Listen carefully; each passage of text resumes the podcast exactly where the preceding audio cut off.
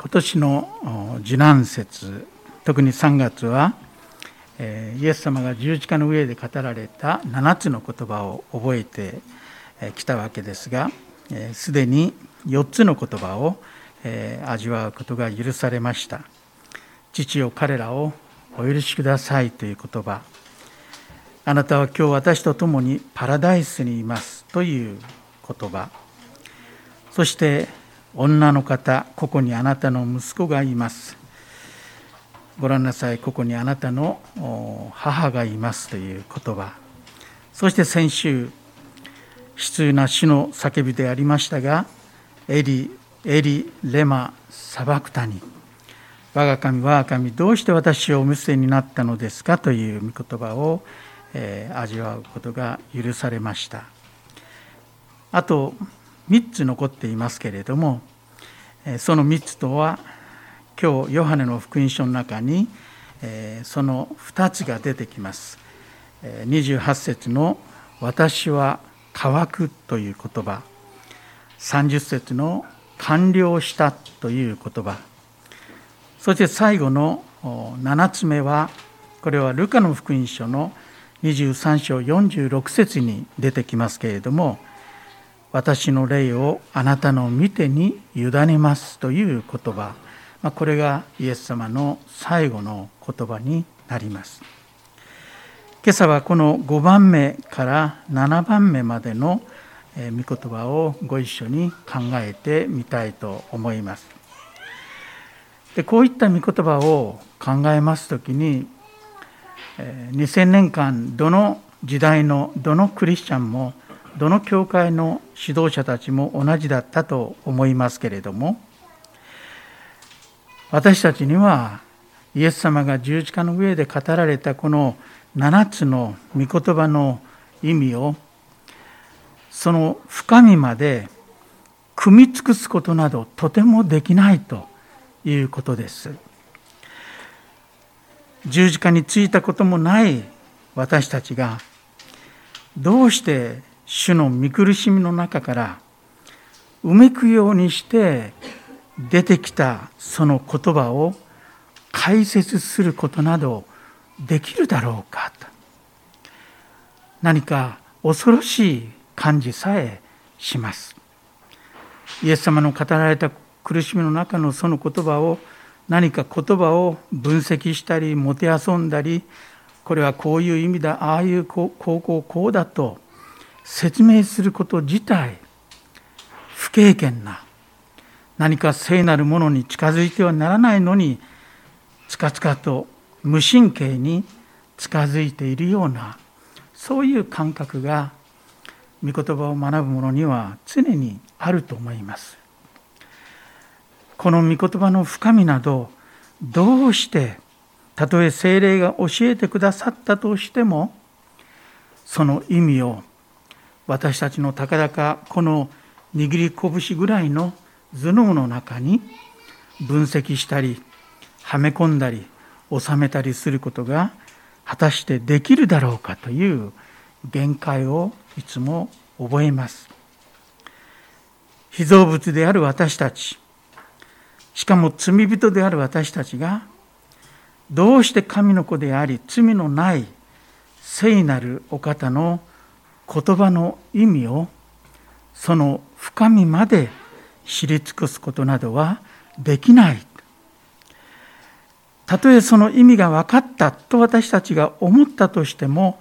それでその意味が100%言い尽くされているかと問われたらいやいやその意味の数パーセントかもしれないそう言わざるを得ないんですね。ですからこういった主の御言葉に向かう時いつも私たちの前にあるのは私たちの限界です。その限界をわきまえつつそれでもなお神戸を垂れて精霊の助けを求めながら私たちに分かることを分からせてくださいと祈りながらお言葉の前に私たちはひざまずいていくのです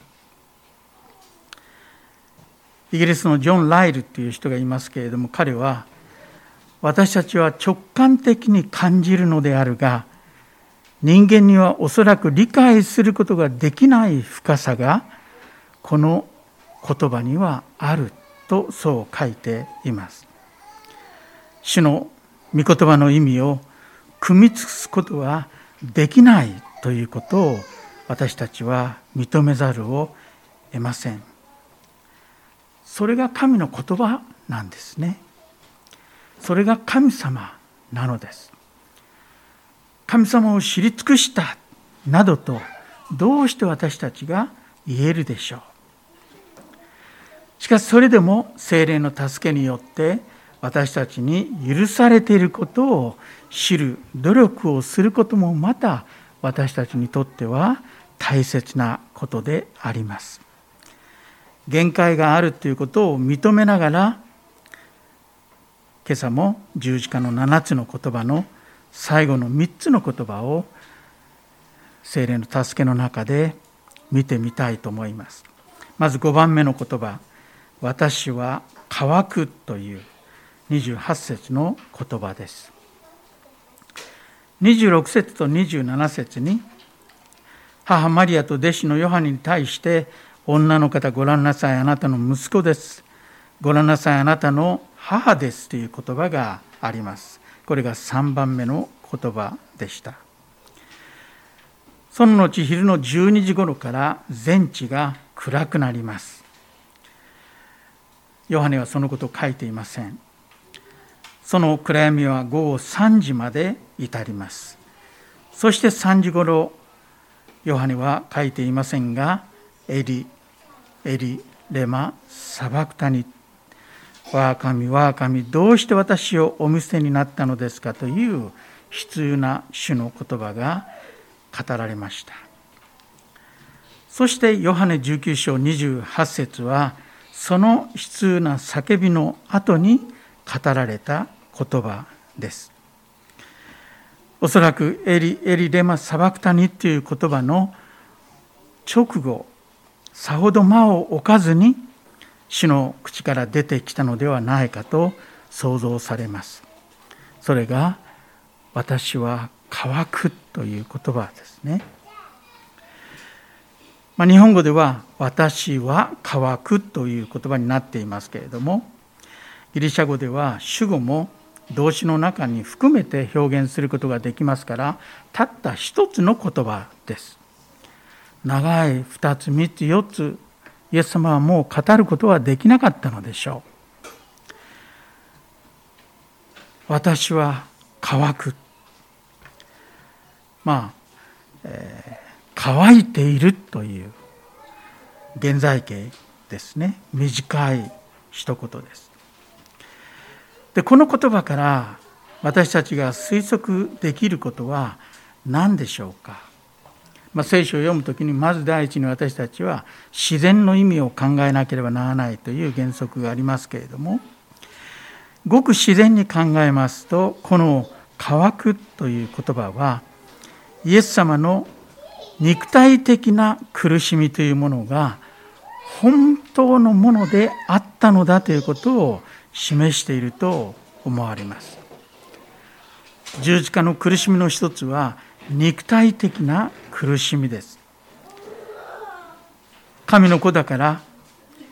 奇跡的に体の苦しみから多少は解放されて多少はそれを感じないように何か魔術的な力が働いたなどということはできません。当時十字架につけられる全ての人と同じ体の苦しみをイエス様は味わわれたんですね。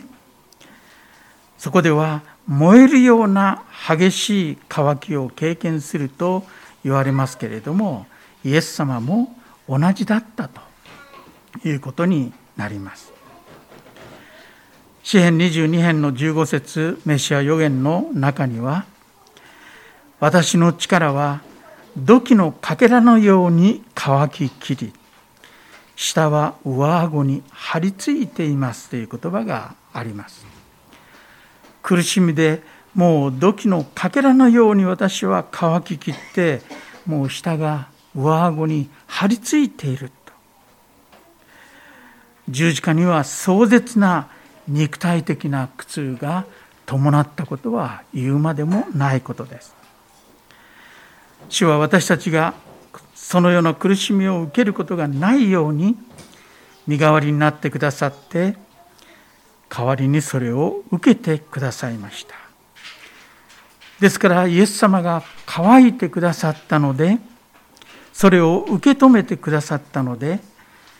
今ヨハネの福音書の水の例えにあるようにイエス・キリストにあってもはや私たちは常しえに乾くことのないものと変えられたわけですね。28節を見ますとこのイエス様の言葉の前にヨハネの説明が短く書いてあります。イエスはすべてのことが完了したのを知ると聖書が成就するためにという説明が加えられています。主はご自分が果たすべき務めを果たし終えた。その時が来たこと、まさに死の時が来たことを悟られたのでしょう。そしてそこで発せられた言葉が「私は乾く」でした。それまでイエス様は自分の肉体の苦しみに関することは何もおっしゃっておられません。もう私の十字架における務めは事実上完了したというその認識の中で初めてたった一言ですがイエス様はご自分の体の苦しみに関することを語られました。それが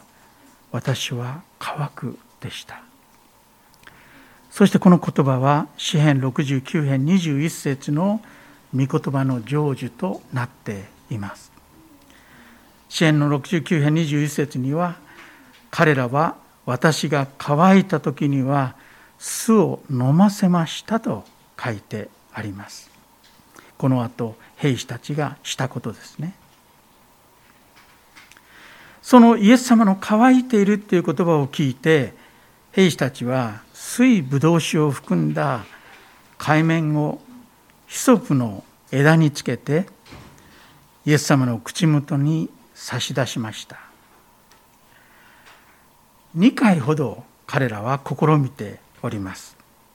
マタイの福音書の中にそう書いてありますね。最初は嘲笑の意味を込めてまた十字架系の苦しみを和らげるために差し出された苦みのあるブドウ酒に彼らはイエス様に差し出しますがイエス様はそれを受けられなかったと書いてあります。体の痛みを和らげるための水ぶどう酒は受けられなかった。これはマタイに書いてあることですね。しかし2度目のここではイエス様は水ぶどう酒を受けるとというふうに書いてあります。29節ですね。まここでは解釈は分かれるところですけれども2度目は兵士たちもこれまでのイエス様の姿をずっと十字架の上の姿を見てきそしてイエス様がそこでかすかに語られた言葉を耳にしてきたために少しは兵士たちの中にもイエスに対する同情心が芽生えたのではないかと推測する人もいます。確かにこの後百人隊長はイエス様を見て誠にこの人は正しい人であった誠にこの人は神の子であったという言葉をポロッとこうこぼしていますね。ですから普通の強盗の人とは違う何かを彼らは十字架のイエス様に見ていたことは確かです。ですから彼らの中に少しは同情心が芽生えそして2回目のこの水ぶどう酒はイエス様に同情して水ぶどう酒を差し出したのではないかとそう推測する人もいます差し出されたものをイエス様はコップから飲むようにごくごくごくごく飲めるわけではありません。十字架につけられているわけですから。ですから海面にたっぷりと含ませた苦みのある水ぶどう酒が差し出されそれがまあ口周りを湿らせる程度のものだったとしてもイエス様はそれを良しとしてそれを受けられたというのが29節ですね。兵士たちは水ぶどう酒を含んだ海面をヒソプの枝につけてイエスの口元に差し出したイエスは水ぶどう酒を受けるととこう書いてあって2回目はイエス様はそれを拒まれませんでした彼らのなすがままにされたのだと思います。イエス様はご自分に関する御言葉が成就したこと自分に託された全てが完了したということを悟られました。すると私は乾くというこの体の苦しみを言い表す言葉が口から出てきたのですね。そしてその時主の6番目の言葉がその直後にごく自然にイエス様の口から出てきたのです。それが30節の完了したという言葉です。これもたったの一言です。一つの単語ですね。完了したっていうのはやれやれ苦しみが終わったというそういう意味ではなくて成し遂げられたというそういう意味ですね。まあ、確かにそう訳している聖書もあります。この完了した成し遂げられたという言葉の意味はもう説明の必要はないようにも感じます。そのままイエス様が完了したという言葉を心に私たちの心にただこだまさせて静かにそれぞれが思い巡らせばいいのではないかということもできると思いますね。この言葉で主は何を言わんとしておられたのか解説することなど無理です。そう言ったとしても皆さんも納得なさると思います。解説など無理だと思いつつもしかし許されていることを考えてみたいと思いますがまあ歴史の中ではいろんな説が出てきました。いろんな人がいろんなことを言ってきました。多方面から解説しています。可能性のある推測としてライルは6つのことを挙げています。どれも可能性のある推測だと思いますね。一つは完了したというのは主の食材の贖いの大事業が終了したことを意味するのではないか。イエス様の贖いの大事業が今や完了し成し遂げられた。イエス様はそう認識なさったのではないかということです。二つ目のことは主の死についての神様の確かなご計画とご意志が今や最後まで遂行されて終了したそういう角度から説明することもできるでしょう。あるいはある人は主は神様の清い聖なる立法を守るという技を最後まで全うされた。私たちが守ることができない立法をイエス・キリストは最後まで守りきられた。そういう意味で完了したというのですね。またある人は儀式立法の予表と比喩を終了させられた。旧約聖書にはイエス・キリストの贖いの十字架をメシアの御業を象徴するさまざまな儀式があります。生贄を捧げたりありますけれどもその儀式立法と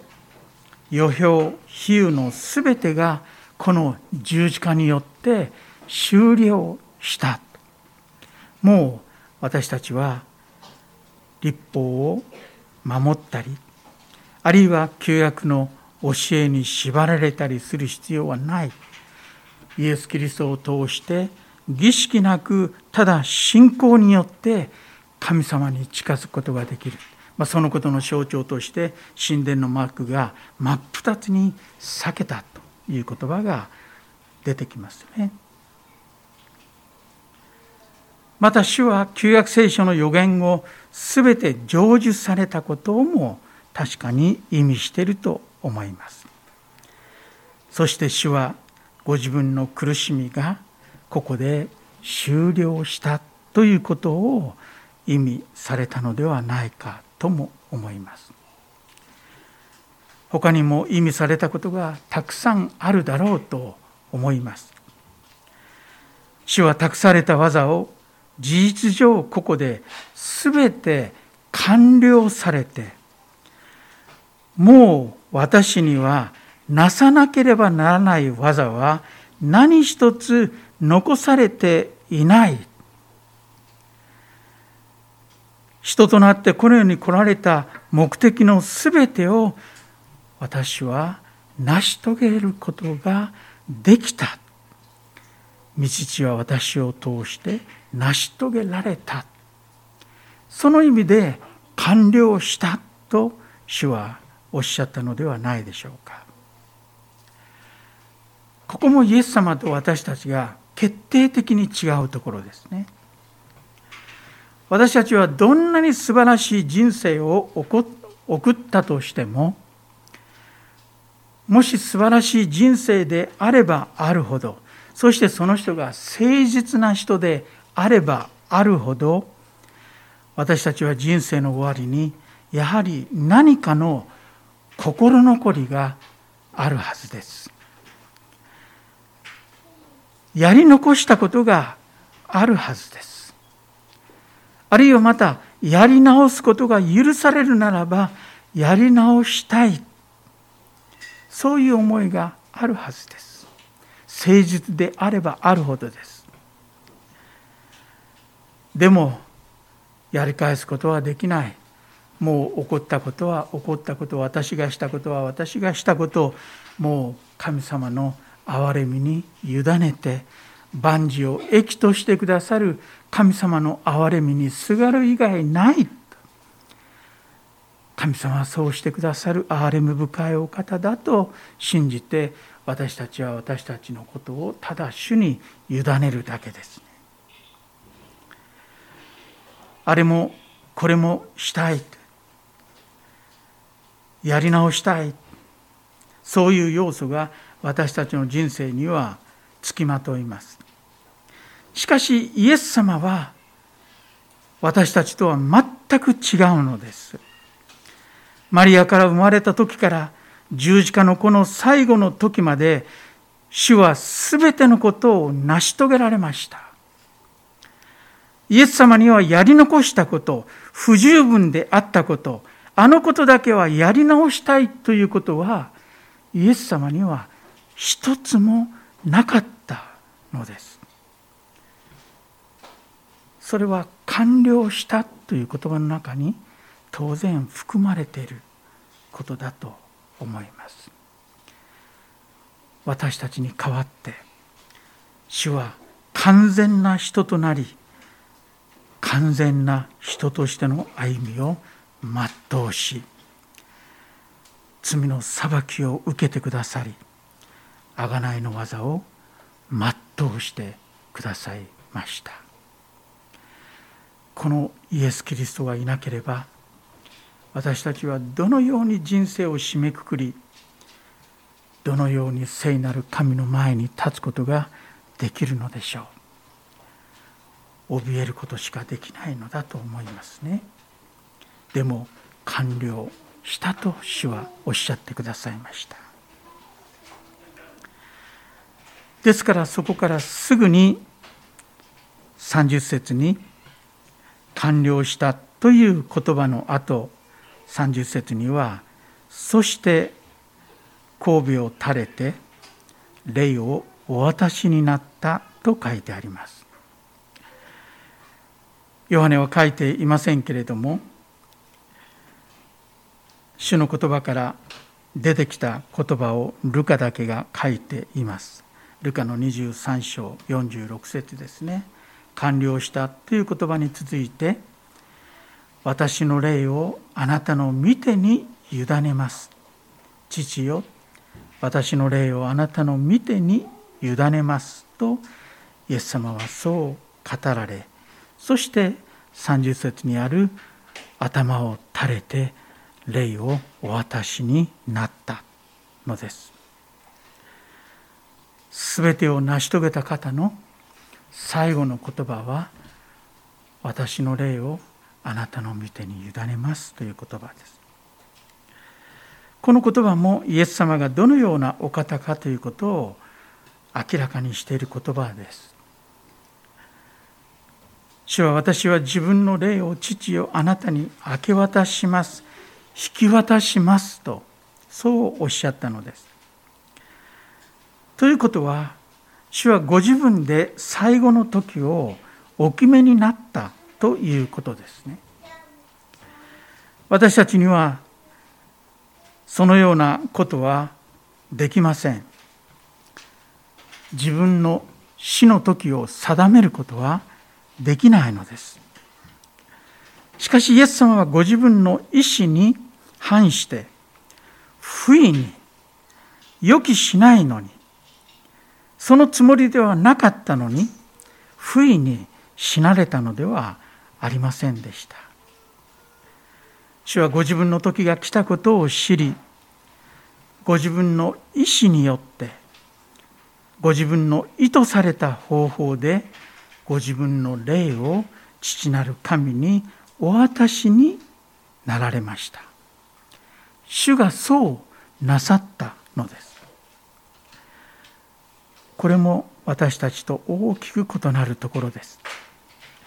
イエス様は全てを成し遂げ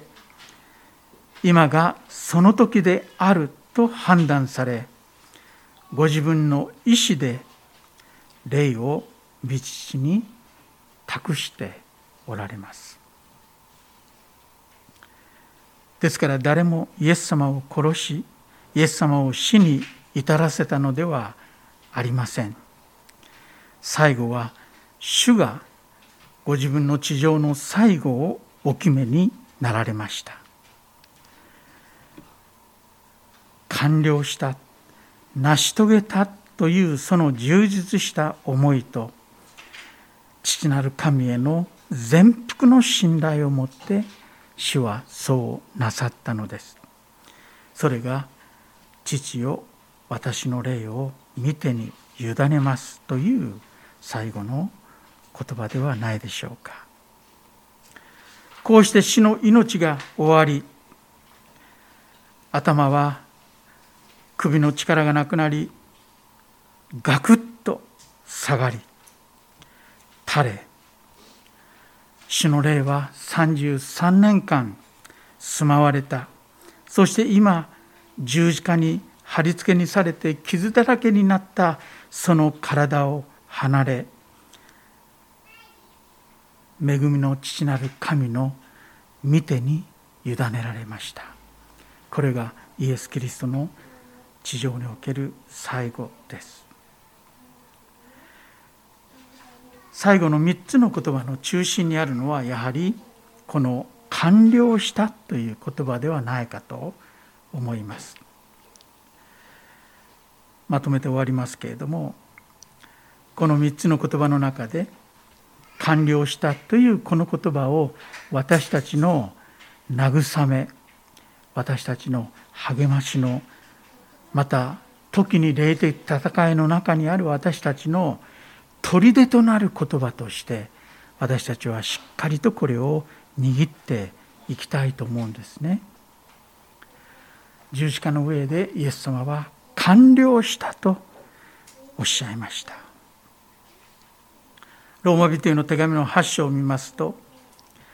神が私たちの味方であるなら誰が私たちに敵対できるでしょう私たちすべてのためにご自分の御子さえも惜しむことなく死に渡された神が